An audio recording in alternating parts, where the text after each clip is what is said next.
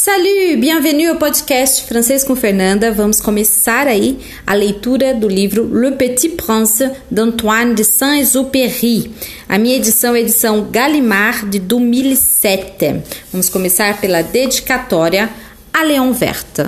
Je demande pardon aux enfants d'avoir dédié ce livre à une grande personne. Je n'excuse sérieuse, cette grande personne le meilleur ami que j'ai au monde. J'ai une autre excuse. Cette grande personne peut tout comprendre, même les livres pour enfants. J'ai une troisième excuse. Cette grande personne habite la France, où elle a faim et froid. Elle a bien besoin d'être consolée. Si toutes ces excuses ne suffisent pas, je vais bien dédier ce livre à l'enfant qui a été autrefois cette grande personne. Toutes les grandes personnes ont d'abord été des enfants, mais peu d'entre elles s'en souviennent. Je corrige donc ma dédicace. A Leão Verte, quand il était petit garçon. Vamos começar então o primeiro capítulo. Premier chapitre. Lorsque j'avais six ans, je vis une fois une magnifique image dans un livre sur la forêt vierge qui s'appelait Histoire vécue. Ça représentait un serpent bois qui avalait un fauve. Voilà la copie du dessin. On disait dans le livre Les serpents bois avalent leur proie tout entière, sans la mâcher. Ensuite, ils ne peuvent plus bouger, ils dorment pendant les six mois de leur digestion. J'ai alors beaucoup réfléchi sur les aventures de la jungle et à mon tour, j'ai réussi avec un crayon de couleur à tracer mon premier dessin. Mon dessin numéro un, il était comme ça. J'ai montré mon chef d'œuvre aux grandes personnes et je leur ai demandé si mon dessin leur faisait peur. Elles m'ont répondu Pourquoi un chapeau ferait-il peur? Mon dessin ne représentait pas un chapeau. Il représentait un serpent bois qui digérait un éléphant. J'ai alors désigné l'intérieur du serpent bois afin que les grandes personnes y puissent comprendre.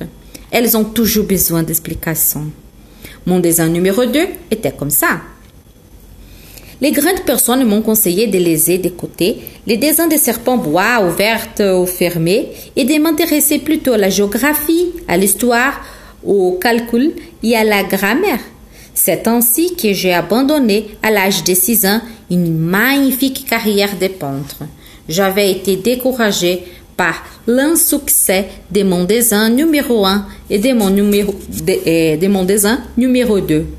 Les grandes personnes ne comprennent jamais rien toutes seules et c'est fatigant pour les enfants de toujours et toujours leur donner des explications.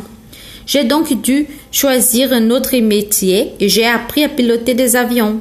J'ai volé un peu partout dans le monde et la géographie, c'est exact, m'a beaucoup servi.